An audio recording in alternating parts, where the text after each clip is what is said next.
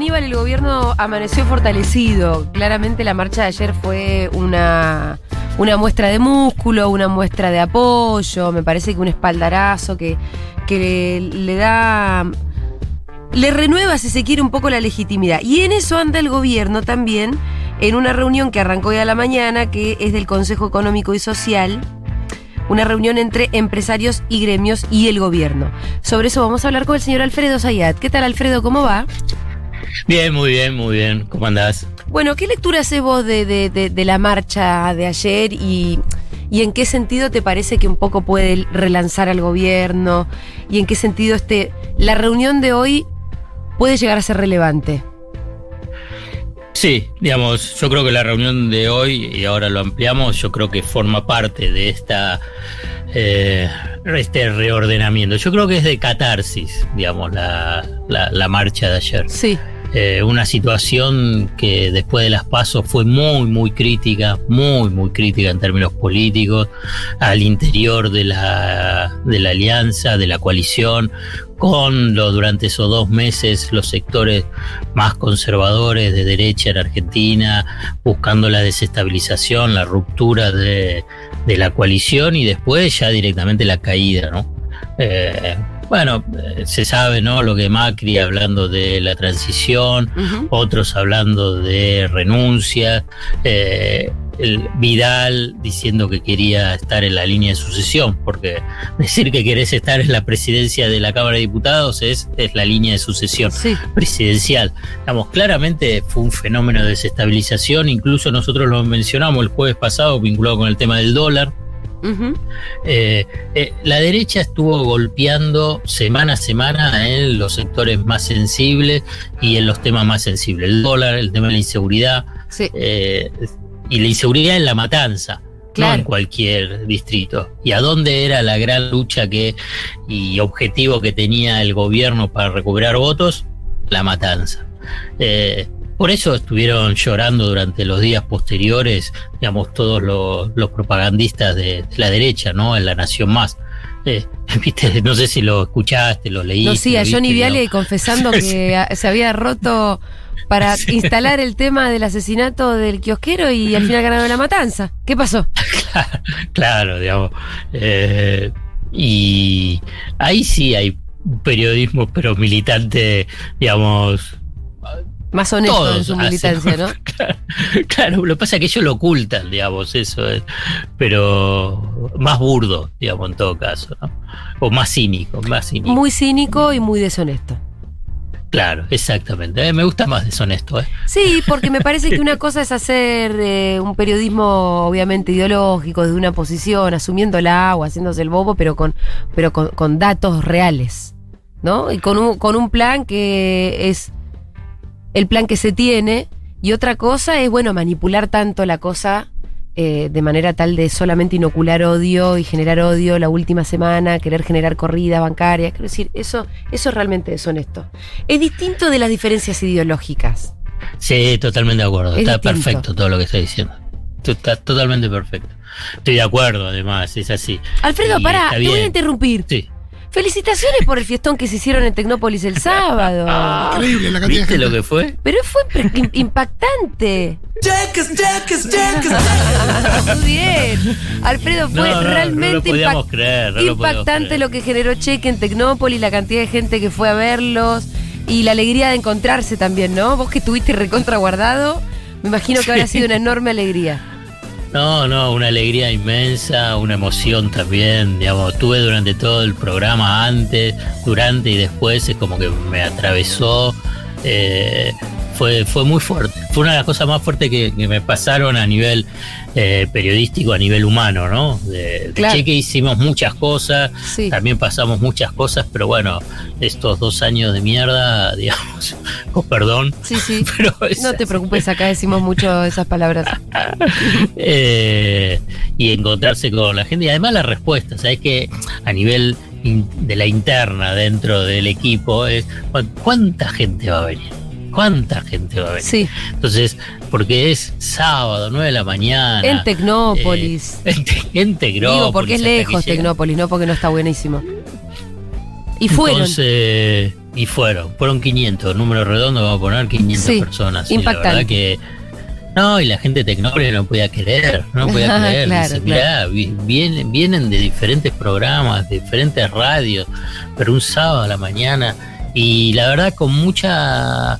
Eh, con mucho cariño de la gente, con, con- con mu- mucho afecto, muy, mucha buena onda para el programa, para Futurock. Eh, cuando terminó, tuvo Matías, tuvo Matías. Sí. eh, y, y también ahí lo vi, lástima no pude saludarlo porque cuando terminó era imposible, digamos, me agarraron también de Tecnópolis a hacer unas entrevistas. Eras un rockstar, Alfredo, no se podía acceder a Alfredo pero, y, pero además, ahora te quiero decir, Tecnópolis está bárbara. Sí, Está Sí. de- está muy lindo, digamos. Además hay una energía de la gente que está trabajando fabuloso. Bueno, el sábado lo dije, digamos, no, no es solo Tecnópolis, es la recuperación de Tecnópolis. claro. Y, y ahí estuvo eh, Martín Bonavetti, que es de la Secretaría de Cultura y que está a cargo de Tecnópolis y de y del CCK, y también María Rosenfeld, que está a cargo de Tecnópolis. Y yo hice la- una pregunta que es eh, tonta, absurda o ingenua, ¿no?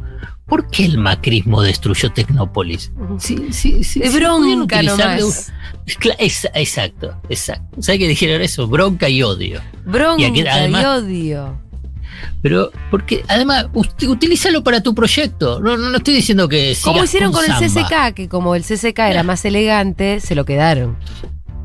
Claro, pero, digamos, no sigas con samba. No sé, ¿qué, qué sé yo? ¿Querés poner al Verdi, al, al Verdito? Sí. Ponelo, qué sé yo. No sé. Poné tu sarmientito, reivindicar los sarmientos, hacé tu juego. A Roca, ¿querés poner a Roquita? Roquita, sí, poner Roquita, no, no hay problema. Pero Sí, pero ¿por qué destruirlo? ¿por, qué tenés que, ¿Por qué tenés que destruirlo? ¿Por qué, digamos? Es una cosa. Pero bueno, son eso. Eh, digamos, acá Mati Mesulán también te manda un saludo, dice que también te vio de lejos, que no te pudo saludar, así que le pasó lo mismo a los dos, pero se mandan cariños remotos.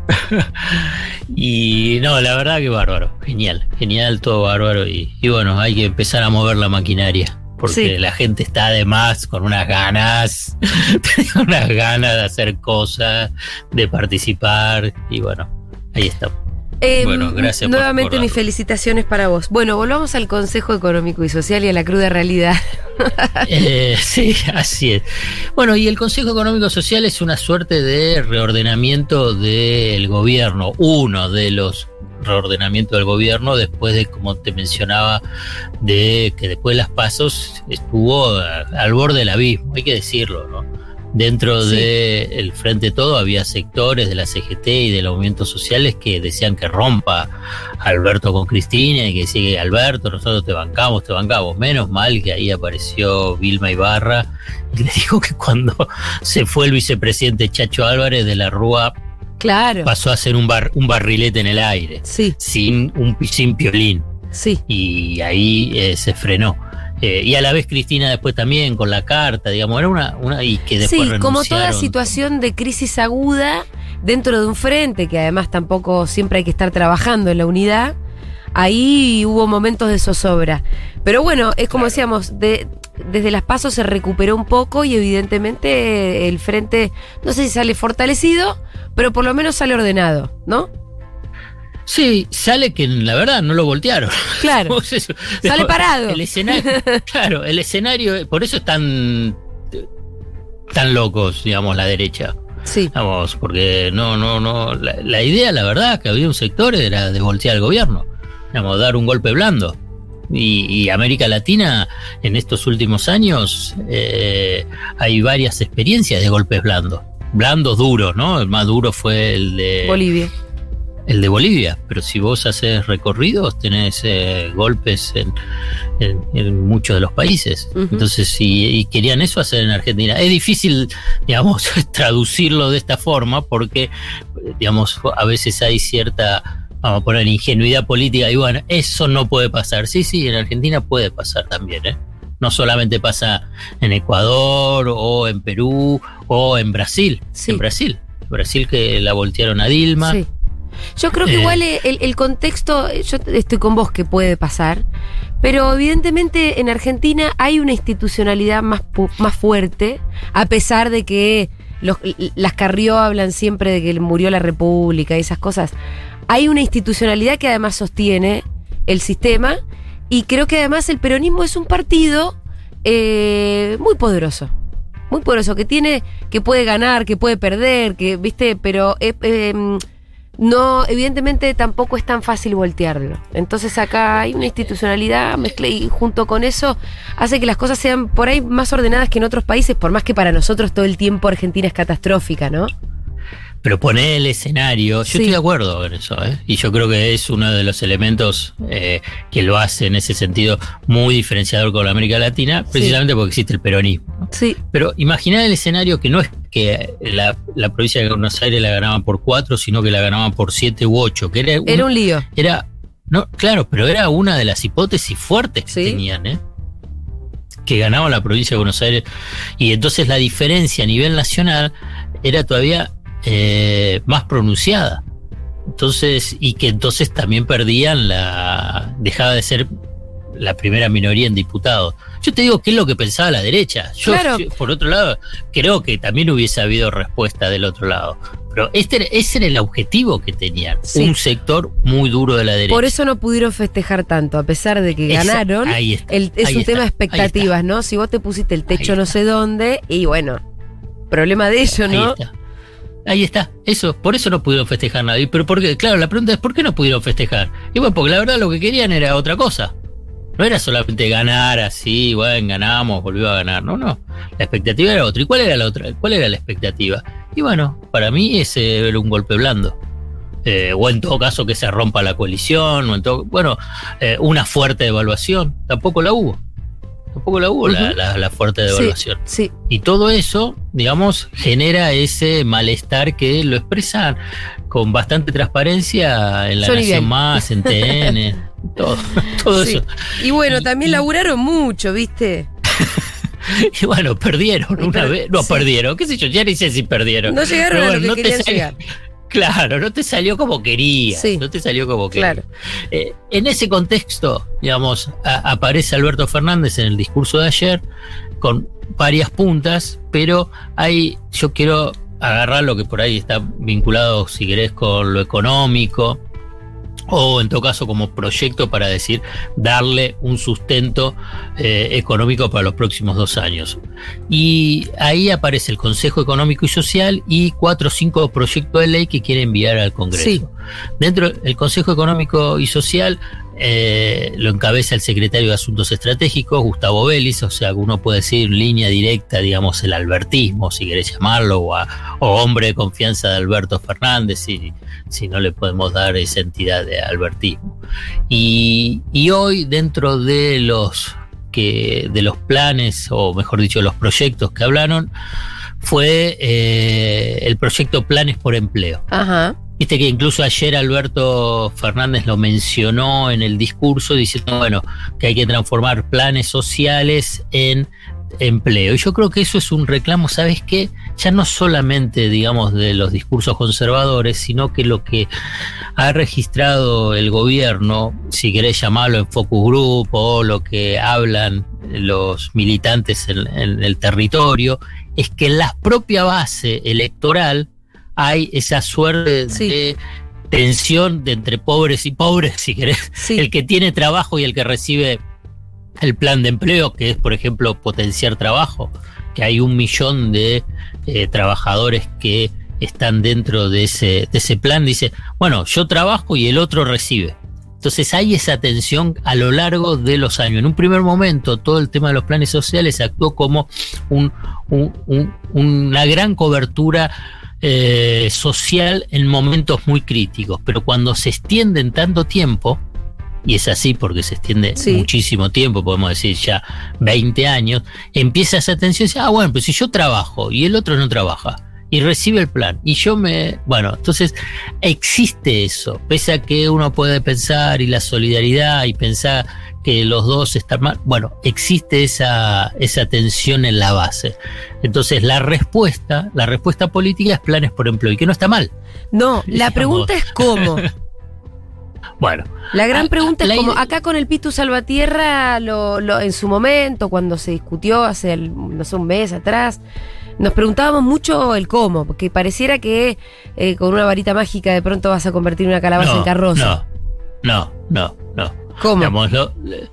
lo, que plantean es, vos tenés por lo menos un millón de eh, trabajadores, trabajadoras en potenciar trabajo. Sí. Es un programa del Ministerio de Desarrollo Social.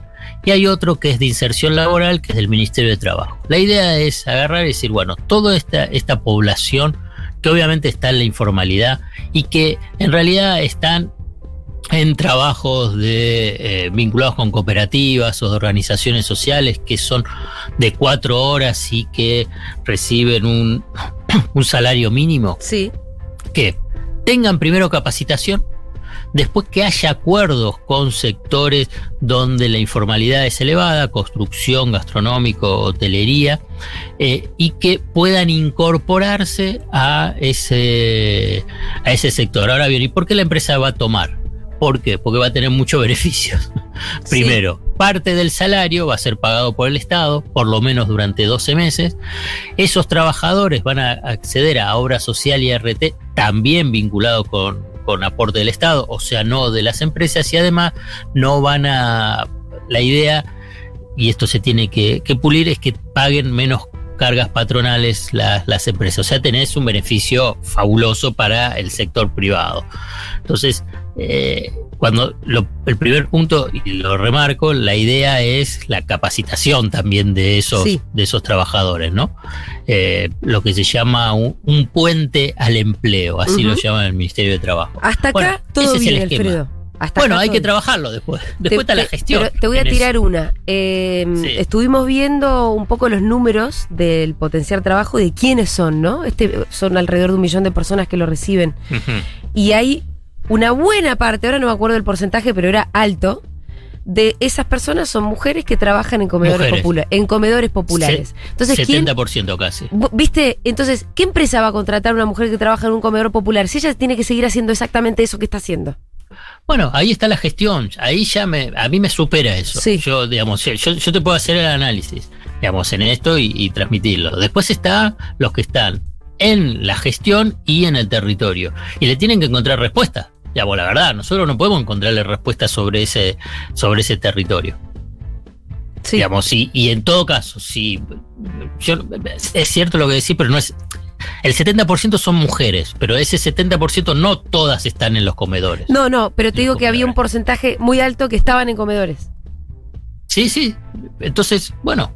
Eh, ahí donde voy a decir, bueno, ahí, que, ahí hay que hacerse unas preguntas. No sé cuáles serán las respuestas. Por ahí no las tenemos ni vos ni yo, pero alguien las tiene que empezar a mirar. Claro, sí, sí. Y yo creo que ahí es. Mira, hay, hay un punto, y justo también hoy a la mañana lo hablaba por otro lado, eh, e incluso por lo que, por a partir de lo del discurso de Alberto, es que después está la gestión, ¿viste? Y claro. Hay que gestionar y trabajar. Por eso yo, te hablaba un poco de la varita mágica, que hay algunas cosas que está muy bien enunciarlas y el punto es que llevarlas adelante, bueno, y cómo instrumentarlas también es una parte importante de la cuestión. Y sí, y ahora la verdad, ya no, no, no, digamos, no, no está el tema de la pandemia que era una fuerte restricción. Digamos, la pandemia en el sentido de, la, de, del tránsito, de, la movilidad, quiere decir, de la movilidad, y bueno, ya no. Digamos, esa restricción está eh, casi eh, anulada. Y bueno, entonces ahora está la gestión. Y entonces, bueno, hay un aspecto que es importante. Uno es la política, la otra es la construcción política. Pero después está la gestión. Y bueno, ahí es que te tenés que arremangar y laburar. Si no, la verdad queda todo en discurso. uno de los puntos, digamos, para, a ver, lo, voy a llevar un, ejemplo, del fracaso del macrismo radical, digamos, fue que la gestión era malísima. Los tipos no laburaban. Es así. Sí. La provincia de Buenos Aires, ¿sabes por qué estalló, digamos, la provincia de Buenos Aires con Vidal? Porque no iban a La Plata. No iban. Claro. No estaban en La Plata. Sí. Claro. Hay que laburar. Y el, viernes, y el viernes dejaban de laburar porque era viernes. Sí, sí, sí. José sí, sí. Pancho Cabrera, que era secretario de, de Industria, o fue ministro primero, el viernes al mediodía terminaba de laburar. Decía, no, bueno, ya está, no se trabaja más. Pongo ese ejemplo, pero eso a nivel nacional. Pero a nivel provincial no querían ir a La Plata. Trabajaban acá, algunos en, la, en el Banco Provincia, otros en el Museo Ferroviario. Eh, Y bueno, sí, es si algo no que trabajar. a este gobierno se le ha marcado un poco también. No ese nivel Pancho Cabrera, pero es más, me estoy acordando de una nota de tu amigo Pablo Ibáñez. Eh, una nota que se titulaba que Mansur y Aníbal Fernández habían inaugurado el turno primera Sí, mañana. sí. ¿Te acordás? Sí, sí, sí, sí. Después todo, Así. todo eso de Mansur parece que se diluyó un poco más, pero como, como que le habían puesto un, otro ritmo, lo habían pasado más a gas. Y Cristina de alguna forma también lo dijo hace bastante, Sí, ¿no? sí. Eh, funcionario que Total. no funciona. Sí. Pero, pero no era por un tema político. Eh, a veces se, sobreinterpreta eh, cua- cualquier cosa que diga Cristina y está bien que se sobreinterprete porque es así. Digamos, tiene, tiene tal centralidad que se lleva a muchas interpretaciones.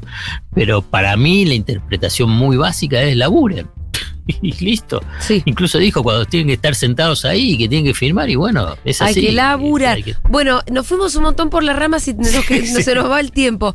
Eh, Bueno, sintetizame entonces un poco sobre el Consejo Económico y Social. Es un, es un punto importante, es un punto importante. Sí. Hay que ver cómo avanza sobre lo que precisamente estábamos, llevarlo a la gestión, llevarlo a la construcción política y llevar finalmente a que pueda ser aprobado dentro de un contexto del Congreso que va a ser difícil, pero como son proyectos que va a tener apoyo del sector privado y del sector del trabajo, yo creo que ahí es donde se está apoyando el Consejo Económico y Social, el Alberto Fernández, el gobierno, para decir, bueno, acá está este proyecto donde el sector privado, el sector eh, del trabajo están de acuerdo. Entonces lo lleva al Congreso. Entonces es, busca el lobby bien entendido de estos dos actores económicos y sociales importantes precisamente para romper la, eh, la trinchera que la oposición quiere construir en el Congreso. Muy bien, Alfredo. eh, esperemos que nos vaya bien. Para todos, la verdad que y sí. sí, por supuesto, es fundamental. Eh, te mandamos un abrazo enorme y nos vemos el jueves que viene. Dale, un abrazo un grande. abrazo. Era Alfredo Sayate en Seguro La Habana.